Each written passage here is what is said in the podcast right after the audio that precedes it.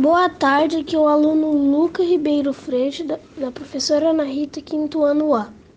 E hoje eu vou ler o livro A Fábula da Ratoeira.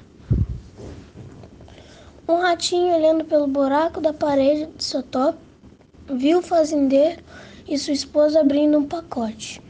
Pensou logo no tipo de comida que poderia haver ali.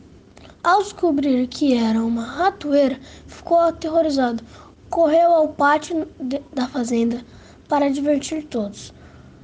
Foi a galinha e falou: Ah, uma ratoeira na casa? Uma ratoeira na casa? A galinha disse: Desculpe, meu senhor rato. Eu entendo que isso já é um grande problema para o senhor, mas não me prejudica em nada, não me incomoda e a galinha continua a ciscar. O rato foi até o chiqueiro e disse ao porco: ah, uma ratoeira na casa de uma ratoeira.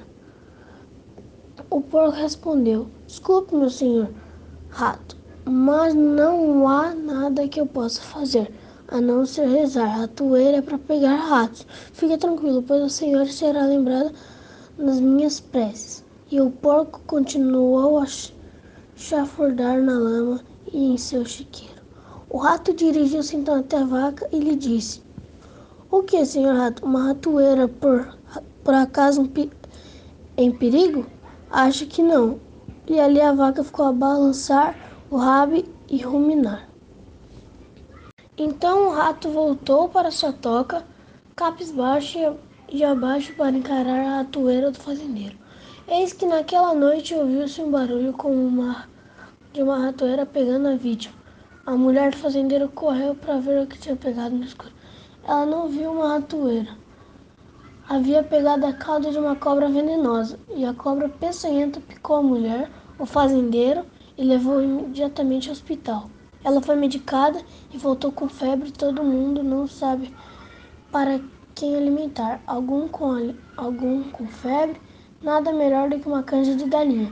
Assim, o fazendeiro pegou sua faca e foi providenciar o ingrediente principal, galinha.